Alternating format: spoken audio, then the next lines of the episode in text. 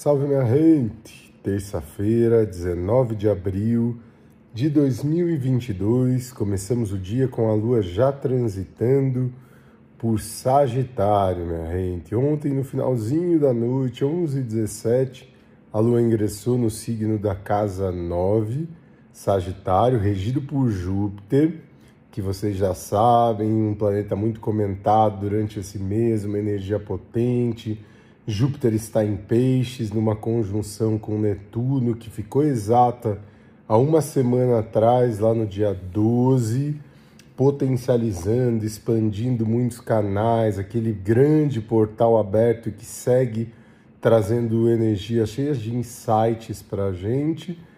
E isso tudo, obviamente, ter a Lua transitando por um signo regido por esse Júpiter em Peixes com esse tamanho de expansão, traz muita sensibilidade, por mais que Sagitário seja um signo do elemento fogo, de dispersão, de busca por novos conhecimentos. A gente está buscando isso tudo internamente, né?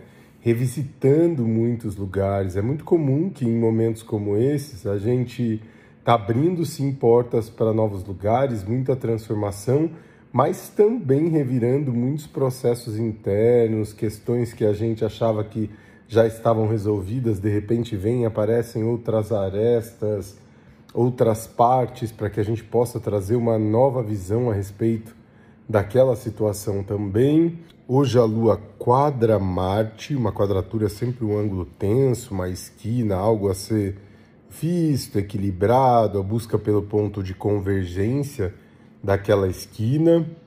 E essa quadratura da Lua em Sagitário acontece com Marte, que está em Peixes. E a gente falou agora sobre a energia pisciana, sobre um lugar mais calmo, mais leve, e também trazer um mergulho interno, né? Marte em Peixes starta processos que trabalham muito um mergulho interno dentro da gente, né? Starta um trabalho de mergulhar, de agir diante das questões que estão acontecendo e movimentando aqui dentro da gente. Aí, se a gente soma com essa nova visão de perspectiva, com esse novo olhar, é um excelente momento para aprofundar e trabalhar as questões lá nas raízes, minha gente.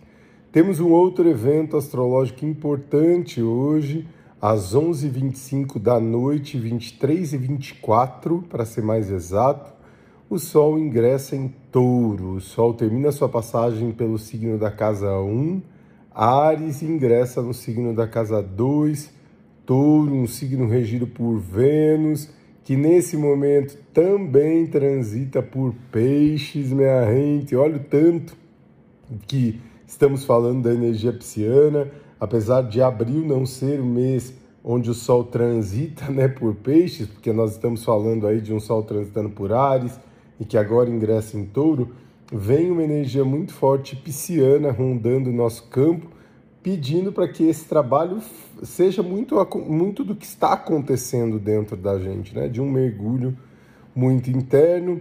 A entrada do Sol em touro marca um período de mais calma, de mais respeitar os tempos, um momento de rever os valores, compreender com o que é que a gente se vincula, onde é que a gente estabelece as nossas pontes? Eu estou ligado a quê?